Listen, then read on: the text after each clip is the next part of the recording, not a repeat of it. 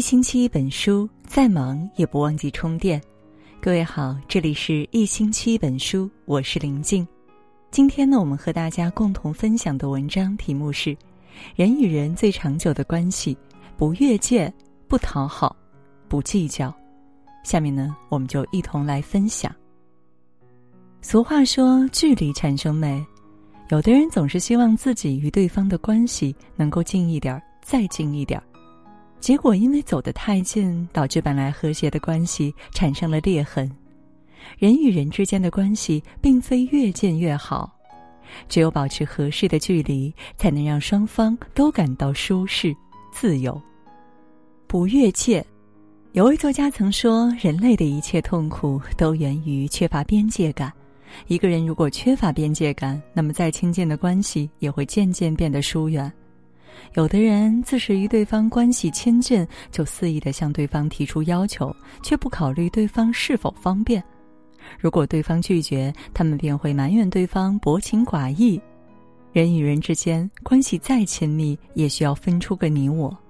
不分你我的肆意索取，只会让对方心生反感，最终选择离开。听过一句话：人与人最舒服的关系是熟不逾矩。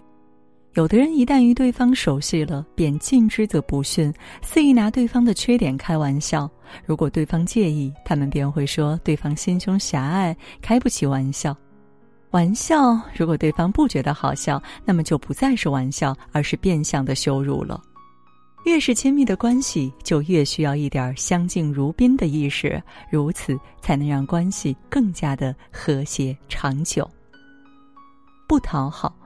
张爱玲说：“见了他，他变得很低很低，低到尘埃里，但他心里是欢喜，从尘埃里开出花儿来。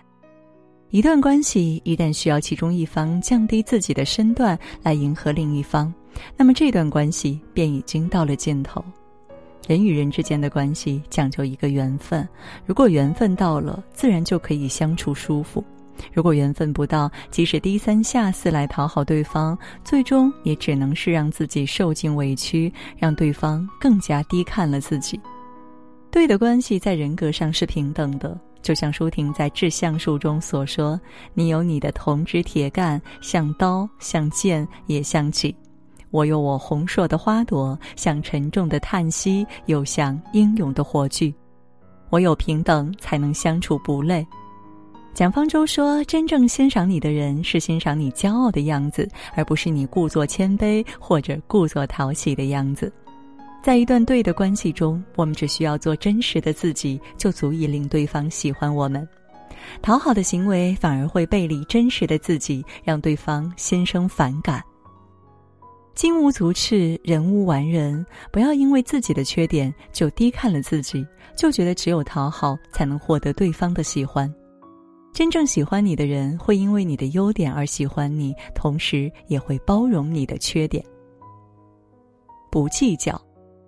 古语云：“大聪明的人，小事必朦胧；大懵懂的人，小事必似察。”真正有大智慧的人，往往懂得在小事上装糊涂。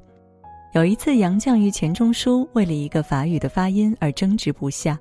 杨绛嘲笑钱钟书的发音有乡音，钱钟书则认为杨绛自以为是。后来请了一个法国人来做公断，结果是钱钟书错了。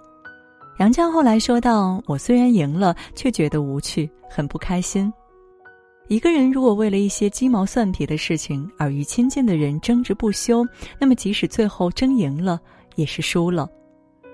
鲍叔牙曾与管仲一起做生意。分红的时候，管仲总是多拿一部分。旁人认为管仲贪婪，鲍叔牙却说道：“他家庭比较贫困，我富裕点儿，他多拿点是应该的。”后来管仲辅佐齐桓公称霸，感叹道：“我曾与鲍叔牙一起做生意，经常多拿分红。鲍叔牙不认为我贪婪，知道我是因为贫困才这样做的。”一个人能够体谅对方的难处，不为小利斤斤计较，不仅仅是一份大度，更可以令双方的感情更加的深厚。有人说，三观不同不必强融，人与人之间的关系是强求不来的。遇到频率一致的人，那就好好珍惜，以诚相待；遇到频率不一致的人，那就顺其自然，做好自己。